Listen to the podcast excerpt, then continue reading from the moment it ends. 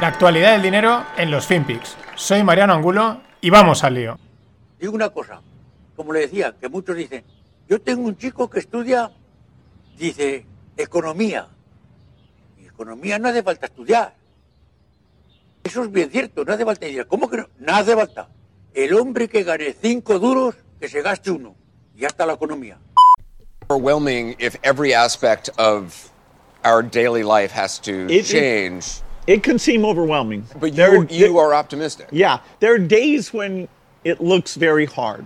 If people think it's easy, they're wrong. If, if people think it's impossible, they're wrong. It's possible. It's possible, but it'll be the most amazing thing mankind has ever done. If that's what it has to be. Yeah, it's an all out effort, you know, like a world war, but it's us against greenhouse gases.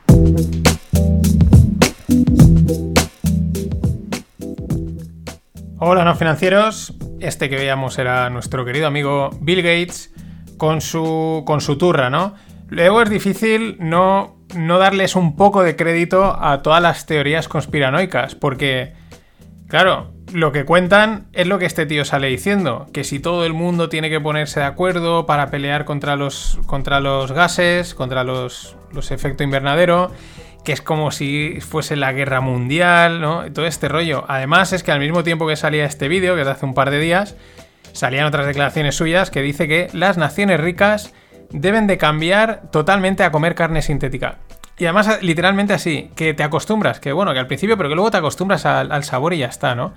En fin, lo dicho, es difícil al final no darle algo de crédito a las, a las teorías conspiranoicas porque esta gente sale y lo, lo proclama, ¿no? O sea, confirma parte de lo que dicen, parte de lo que dicen. Y el problema es el, el decirte lo que tienes que hacer, el rollo este de, mira, come esto, no comas esto, haz oye, déjame en paz, que haga lo que me dé la real gana, ¿no? Y ahí estamos, pam, pam, pam, pam. Y encima es eso, a cara perro. Los que también van, bueno, no van a cara perro, van en su modo soft, en su modo que parece que no, pero sí, los chinos.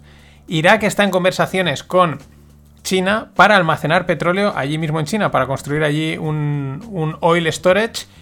Y es otro ejemplo más de cómo se mueve la geopolítica, que siempre es muy complicada, ¿no? Pero es un movimiento interesante y cómo China, pues suavemente, tranquilamente, como en la canción, suavemente, pues va mm, extendiendo los tentáculos, ¿no? Sobre todo en países que siempre tienen problemas económicos, pues entonces China llega y dice, no te preocupes, yo te voy a dar dinero a cambio de algo. Al final no sabes si es mejor. Alguien decía en, cuando en esta noticia leía un tuit que alguien decía: Estos tíos se van a hacer con el mundo sin haber disparado una sola bala.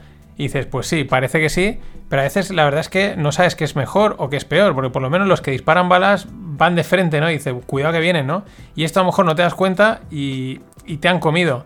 Y a lo mejor el resultado es el mismo, o no. Vete tú a saber. Y desde China nos vamos a Canadá. Canadá tiene uno de los mercados inmobiliarios más sanos, más plenos del mundo. Eso va de maravilla. Mm, FETEN. No sé si habéis visto el programa este, que no sé en qué cadena es, en Discovery, una de estas que hacen de. Sé que la chica se llama Jill y él ahora no me viene el nombre, que venden casas, ¿no? La reforman y si no la venden te la. Y si no, si no te gusta, te, te cambias a otra, etcétera. Y siempre me ha llamado la atención cuando lo veía, eh, hace tiempo no lo veo, pero eran todo casas, cualquier casa valía 800, 900, un millón, o sea, una pasta. Y es una cosa que es- últimamente he leído bastante, que parece ser que eso, el mercado inmobiliario de Canadá mm, va viento en popa desde hace mucho tiempo, no ha tenido ningún problema. Pero claro, empieza eso enseguida a despertar miedos y alarmas, porque claro, en el último año los precios de la vivienda en Canadá han subido un 23%. Enseguida, cuidado, burbuja, etcétera. También es verdad que hoy en día pues hay que decirle a todo burbuja porque probablemente todo sea una burbuja o no. Quién sabe. Pero ahí está, un 23% en un año. Es verdad que probablemente las condiciones mm, sean distintas, ¿no? Pero ahí queda. Y bueno, nuestros amigos del el- el dúo humorístico Goldman Sachs, JP Morgan, pues hoy le toca a JP Morgan, dice que las materias primas han iniciado un nuevo superciclo. En este caso, apuntan a un superciclo ciclo alcista que daría fin al ciclo bajista que empezó en 2008. Bueno, esto cuadra pues con todo esto del el monstruo del coco llamado la inflación, que viene, que viene, pero nunca lo vemos aparecer, pero parece que cada vez suena más y cuadraría, ¿no? Con, con esta apuesta por las materias primas. Es verdad que los fondos mm, y los grandes inversores están posicionándose ahí.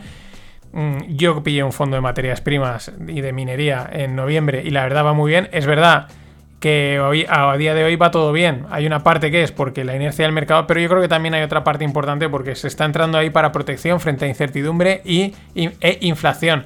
Por ejemplo, el ETF de agricultura DBA pues está en máximos históricos, ¿no? Pero bueno, eso ya nos lo contó Greg y nos lo seguirá contando, espero, eh, pues mm, cómo está el, tema de la comida y las presiones en los alimentos.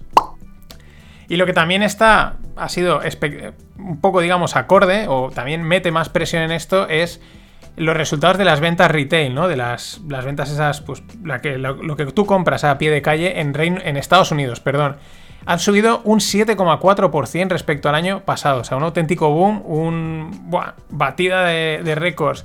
Claro, hay que recordar que hace poco eh, los americanos pues le han dado a los americanos un, cheque y claro, pues la gente que hace se lo gasta, ¿no? Con lo cual aquí hay una doble interpretación, ¿vale? Has inyectado dinero en la economía, han subido las ventas, pero hasta qué punto es, verdadero o no, ¿no? Es como un poco, a lo mejor es una subida un poco, un poco ficticia.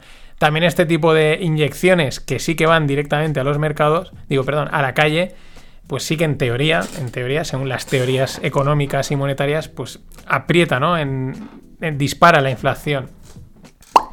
Y un ejemplo es que Kraft Heinz, los de los ketchups y las mayonesas, dicen que debido a la subida de materias primas están empezando a valorar subir el precio de sus productos. Esto sí que sería un aviso ya directo, palpable en bienes de consumo de una subida de precios, mm, de una inflación ya, digamos, palpable, no, no era el monstruo del coco.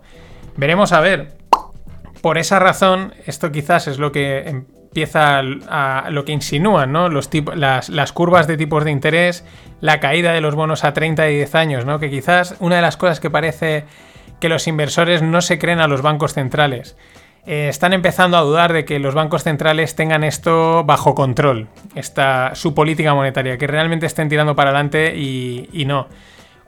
Alemania también insinuaba que insinuaba con la subida de tipos, bueno, igual, es decir, van soltando los globos sonda.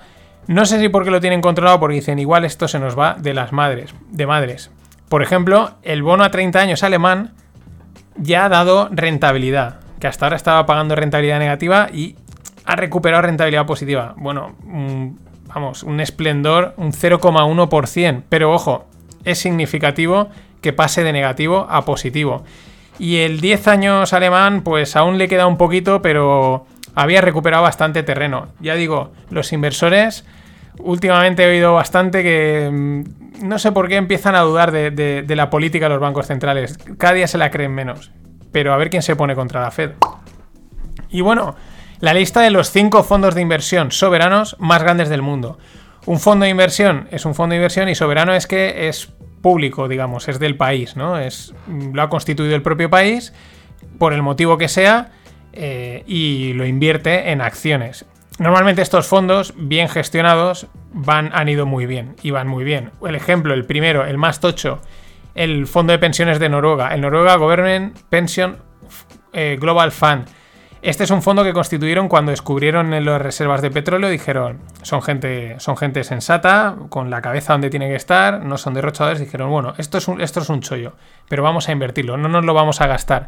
Vamos a invertir todo lo que sacamos del petróleo en este fondo, para lo que pueda venir. Y ahí están, con un, o sea, con 1.270 billions. Eso sería como un trillón más o menos. Es que aquí me lío un poco con, las, con si esto, esta cifra, porque no está especificado si era billón americano o billón, eh, o billón europeo.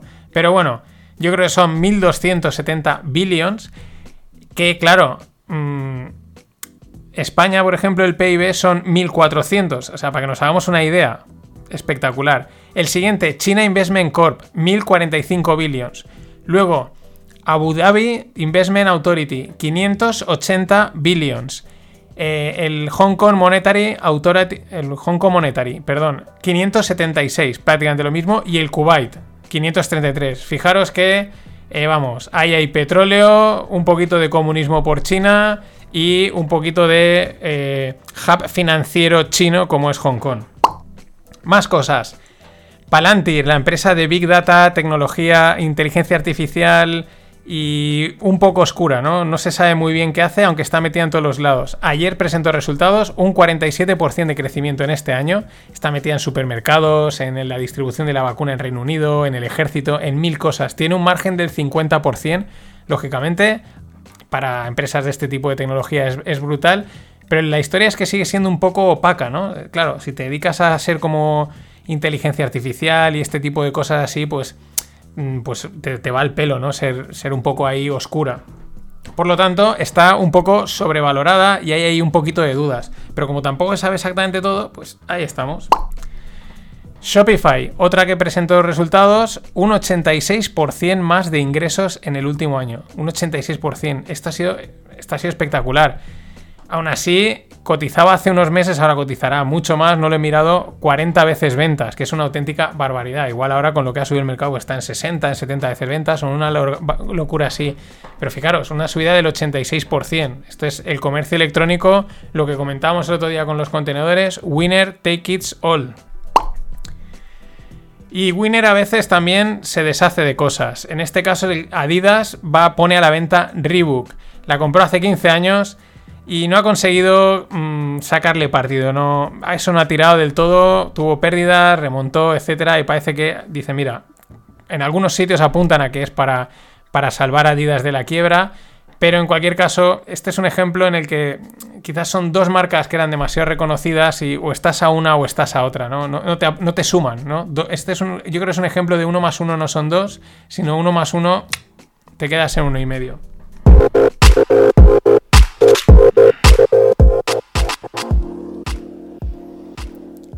Y en el mundo startup, Coinbase va a salir a bolsa, la IPO está ya ahí encarriladita, veremos a ver qué jugada le hacen. De momento dicen que va a salir a una valoración de 77 billions. En fin, veremos a ver si le hacen como la de Brian Chesky, el de, el de Airbnb, o la de la semana pasada, que ahora no me viene a la mente cuál era, que también luego la de Bumble, que era la, la app de citas, que luego al final pues era, salía muchísimo por encima, ¿no? You, leave money on the table, que le decía la chica esta. Bueno, el dato también curioso que presentaban es que eh, Coinbase mueve muchísimo menos volumen de, pasta, de, transacciones. Coinbase es el, wallet exchange de, criptomonedas. Pues mueve mucho menos volumen que Binance que por separado, o Huobi por separado, o Kraken por separado, ¿no? Eh, pero claro, vete tú a saber eh, en, qué lo mides, porque aquí está el famoso Tether y a saber ahí si no hay, si no hay manipulación, que eso está por ver, y si no hay alguna wash trading que le dicen, que es eso, mover los precios, meter ahí pasta artificial para que parezca que hay actividad. En cualquier caso, 77 billions y lo que llegará a valer. Porque es verdad que aunque es el más caro, es como el que más seguridad da a todo el mundo. Eso sí, es una puerta para todo el cripto está, es, una puerta para que todo el cripto entre en el mundo fiat. Esto es así. No está externo, de fuera. Perdón.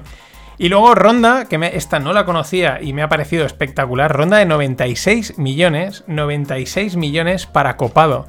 Es, es una empresa, es una startup que está en Madrid. ¿Y qué hacen? Ah, es una plataforma de DevOps. Ahora os explico lo que son las DevOps. Para Salesforce. Salesforce es el ya gigante tecnológico de, pues bueno, de gestión empresarial, etc. ¿Qué son los DevOps? Lo he buscado porque se ve mucho, es, una, es un puesto de trabajo, DevOps, DevOps es una metodología de desarrollo software basada en la integración entre desarrolladores y administradores de sistemas. Entonces, permite a los desarrolladores que puedan enfocarse solo en desarrollar y así poder desplegar su código en segundos pues bien, los que seáis del rollo lo habréis pillado. El resto me seguirás teniendo que repetir que es de vos porque me ha quedado ahí. Sí, dos cosas unidas. Más cosas del mundo blockchain. Bueno, esta es de hace unos días, pero se me había pasado a comentarla. El primer ETF como tal de Bitcoin ha sido aprobado en Canadá, en Ontario. Está solo disponible, pues como esto es casi como los de ARK y algunos de estos que están disponibles allí y el que está por allí los puede comprar. Bueno, Mm, otra, otra noticia más de tantas que salen respecto, respecto a Bitcoin. Yo creo que cuantas más noticias salgan, pues más complejo se va a volver el mercado, que es lo que mola, es lo que, lo que realmente lo hace un mercado. ¿no? no creo que sea tan sencillo como ha sido hasta ahora. Leía hace poco a una, a una, bueno, una periodista inglesa que, apuntaba en esta línea. Dice, mm, el mercado post-constitucional de Bitcoin no va a ser como el pre-constitucional, no, preinstitucional, perdón, porque es mucho más complejo. Empiezan a entrar a jugar en otras ligas con otros movimientos que, que bueno, lo hacen más mercado. Por ejemplo, Morgan Stanley, también lo, lo ha avisado unos días, estaría pensando, ojo, estaría pensando, estaría valorando meter pasta en el mundo cripto. Y repito, siempre hablan hay veces, claro, aquí se interesa cripto, ya Bitcoin, no, cripto. Ellos, mm, todo lo que venga bueno es. Evidentemente Bitcoin tendría probablemente un peso muy importante.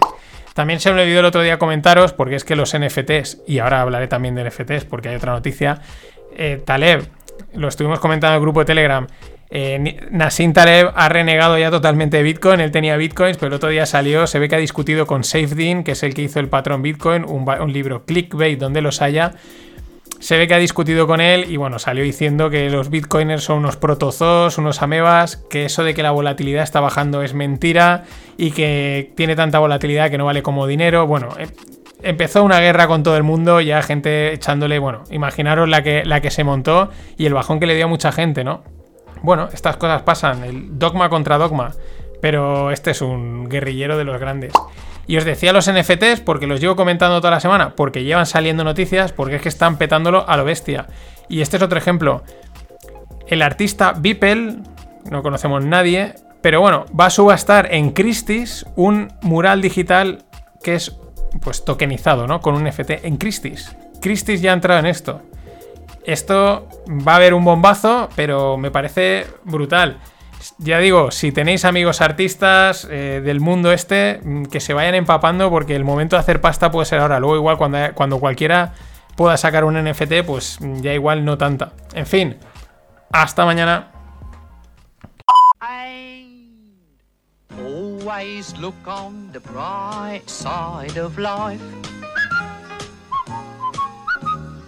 Always look on the light side of life.